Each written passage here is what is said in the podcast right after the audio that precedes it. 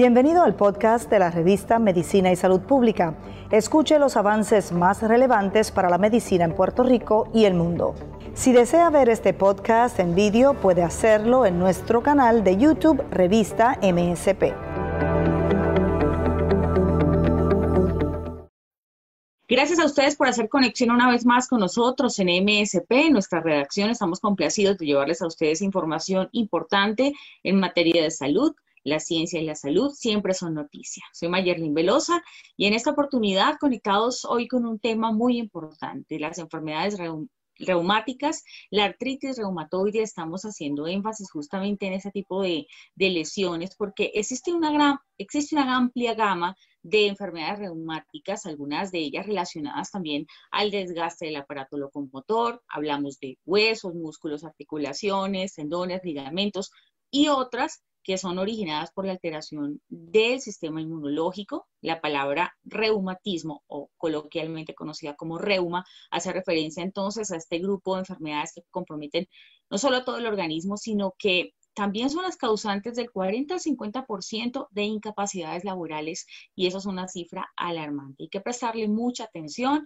y la prevención es lo más importante, el diagnóstico temprano y justamente para hablar de estos temas nos acompaña hoy una experta, Grisel Lugo, que es directora ejecutiva de la Fundación de Enfermedades Reumáticas, a quien le damos la cordial bienvenida a la redacción de MSP. Muchísimas gracias por la invitación, muchos saludos a todos. Estoy encantada de estar aquí hoy. Muy bien, Grisel. Bueno, hablando hoy de un tema muy importante que es las enfermedades reumáticas, la artritis reumatoide específicamente, pero antes vamos a concentrarnos justamente en cuáles podrían ser eh, usted que está siempre pues en, este tema, pues conoce bien a los pacientes, recibe casos constantemente. ¿Cuáles son los primeros síntomas que podríamos identificar del reumatismo? Digamos, ¿hay edades claves en las que se puede presentar ese tipo de, lesiones?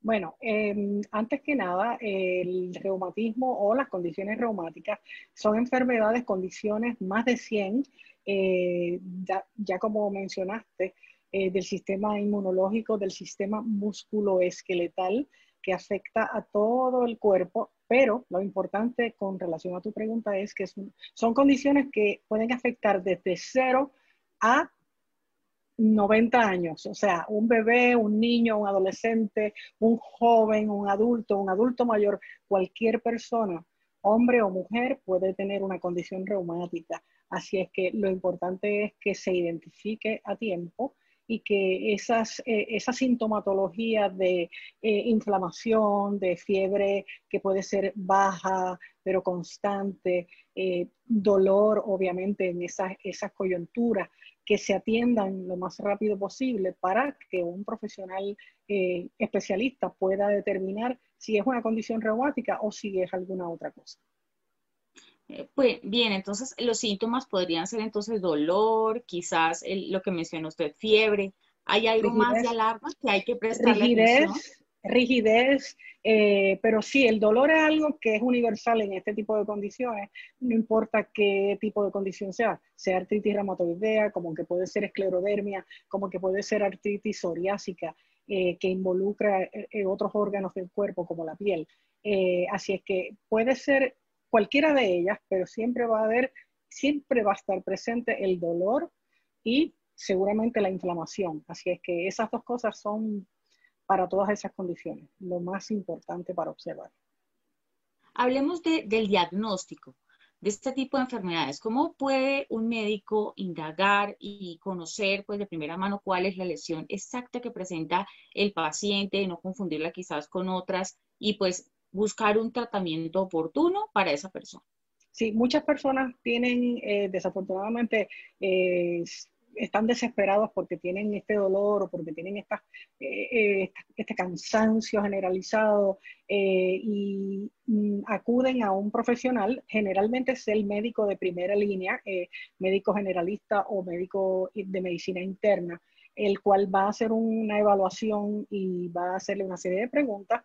Eh, de ahí entonces va a referirle a hacer unos, unos exámenes médicos de sangre, posiblemente alguna placa, y ya de ahí en adelante, una vez que tengan todo ese cuadro eh, clínico, pues entonces determinarían si tiene o no una condición reumática y entiendo que si tiene una condición reumática ya pasaría a evaluarlo entonces un reumatólogo per se. Importantísimo que una vez que la persona tenga eso, acuda lo más pronto posible a un reumatólogo porque son los especialistas que van a eh, tratar estas condiciones para que no sean eh, eh, una, porque aunque parece que no, pero las condiciones reumáticas podrían ser algunas de ellas condiciones incapacitantes, como mencionaste al principio, si no se atienden a tiempo y además de eso, no solamente incapacitantes, podrían ser hasta catastróficas. En otras palabras, que si usted no atiende estas condiciones como tiene que ser, podría tener un final muy triste y fallecer porque aunque no es lo común ni es la regla y hoy día estamos súper adelantados con todos estos medicamentos maravillosos que existen de tratamiento, pero pues podría ocurrir si no se atiende a tiempo.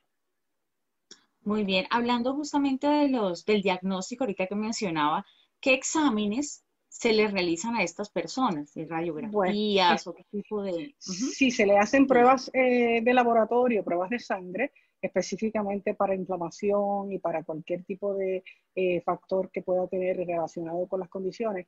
Y además se le puede enviar a hacer una placa, se le puede hacer una tomografía computadorizada eh, para que el médico sepa exactamente en dónde está esa inflamación y a qué se debe. es, bien, es bien interesante que estas eh, condiciones, algunas de ellas tienen una línea muy finita de unas a otras y a veces podría ser por ejemplo, lupus, como que podría ser cualquier otra condición que no es el lupus. Así es que el médico ahí es la clave para determinar con estos exámenes que se tiene que hacer el paciente para poder hacer un diagnóstico certero. Eh, quiero, antes de que continuemos, aclarar que no soy médico, pero que he, estado eh, trabajando con la fundación y con pacientes y con médicos eh, especialistas reumatólogos desde el 2012. Así que conozco un poquito, además de que mi mamá fue paciente por los últimos 30 años de su vida de artritis reumatoidea precisamente. Así que conozco de primera mano muchas de estas eh, síntomas y todo este tipo de, mecánica que se, se, se, utiliza para diagnosticar a estos pacientes. ¿No? Y está constantemente en contacto con pacientes que tienen ese tipo de condiciones y conocen muy bien pues eh, este tipo de, de, dolencias, de lesiones. Y hablando también de no solo el diagnóstico, eh, me llama la atención lo que dice, porque es importante, no solamente, el diagnóstico certero ayuda no solamente pues a identificar qué lesión tiene el paciente, darle un tratamiento, sino también identificar diferencias unas de otras, porque a veces lo que usted dice se pueden confundir.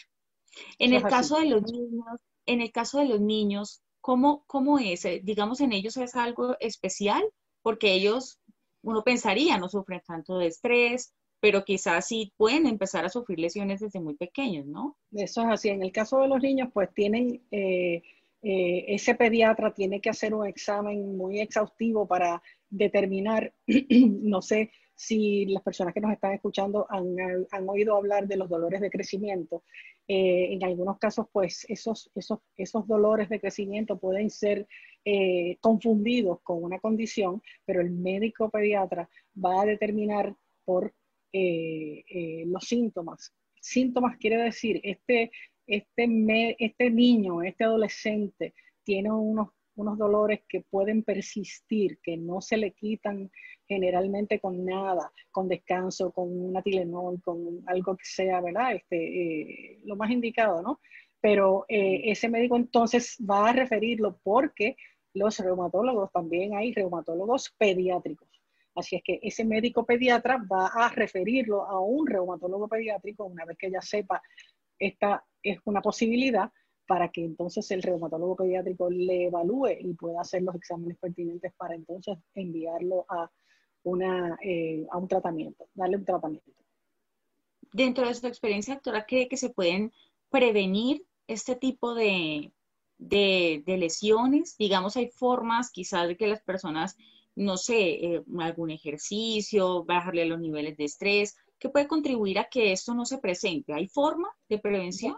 Bueno, el, que no se presente significa que no te dé la condición o el que no se presente significa que no se presenten síntomas que sean más fuertes. Porque, por ejemplo, las condiciones reumáticas son condiciones crónicas que no se sabe exactamente en la mayoría de los casos de dónde previenen, ¿verdad? Pues algunas personas hablan del ambiente, otras hablan de la genética, otras hablan de eh, virus que pueden determinar si después de un virus, por ejemplo, te puede dar una condición reumática. Eh, una vez que el paciente es diagnosticado con una condición reumática, ya de ahí en adelante puede mantener esa condición controlada con sí, con ejercicio, con eh, un eh, régimen de alimentación adecuado para que no coma alimentos inflamatorios, en donde puede mantener una, descansar, tener, eh, hacer, ¿verdad? Conseguir los, los, consejos del médico para tomar sus medicamentos, que es importantísimo mantenerse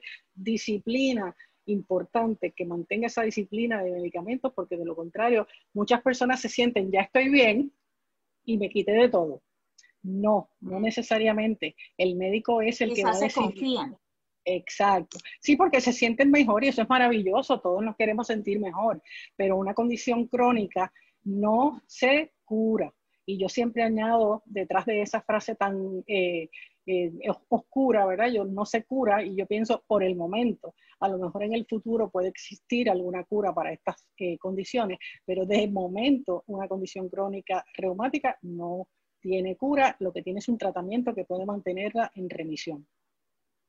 Perfecto, importante aclarar ese punto porque eh, pues hay tratamientos muy efectivos también, que lo que, lo que mencionas es importante, pueden reducir primero el dolor y mejorar la calidad de vida de esa persona. Justamente hablando de, de, de, la pandemia, de la pandemia llena de estrés, personas trabajando en casa quizás sin las condiciones adecuadas, y han desarrollado pues algunas condiciones, eh, lesiones de este tipo. Exacto. Durante la pandemia se han registrado eh, casos, digamos, bueno, enfocándonos en este momento en Puerto Rico, de personas que acuden a, consulta por ese tipo de lesiones. Muchísimas, muchísimas personas, pero no necesariamente porque se sientan mal o porque hayan empeorado.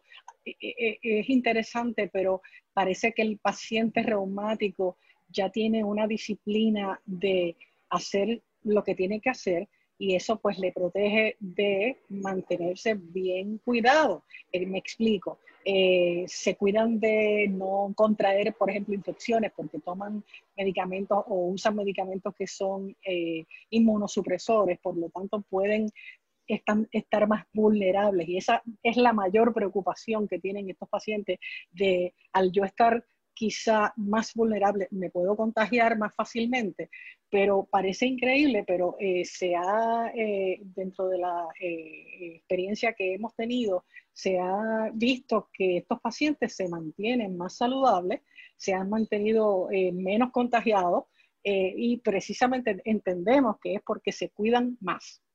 Así es que estamos en ese sentido, sí puede ser que haya habido personas que hayan contraído el virus, etcétera, pero no, no es el no es la mayoría. En la mayoría se ha cuidado mejor y han mantenido una, eh, una disciplina para su cuidado y se han mantenido saludables. ¿Qué recomendaciones usualmente se le dan a esos pacientes que, están en tratamiento, digamos ya para que estén en casa, ejercicios, quizás de alimentación? ¿Qué recomendaciones se, les dan? Bueno, al comienzo de este eh, periodo de pandemia, en otras palabras, casi hace un año atrás, sí teníamos una eh, inundación prácticamente de preguntas y de dudas y de eh, situaciones en donde los pacientes están súper preocupados con esto.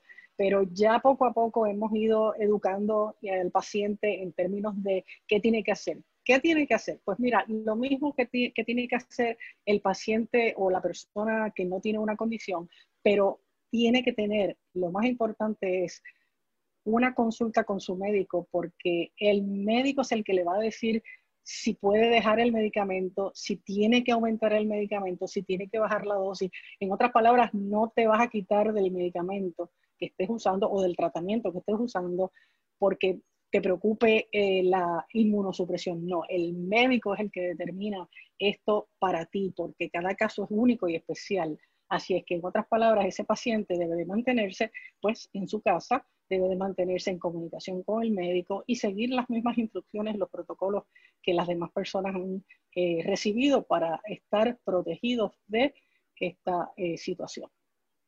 Muy bien. Dice, le hablemos y enfoquémonos en la fundación de enfermedades reumáticas, cuál es el trabajo que, están realizando, eh, la importante labor y cómo han ayudado ustedes a la calidad de vida de los pacientes. La Fundación Puertorriqueña de Enfermedades Reumáticas es una entidad sin fines de lucro que se fundó por un grupo de reumatólogos en el 2009.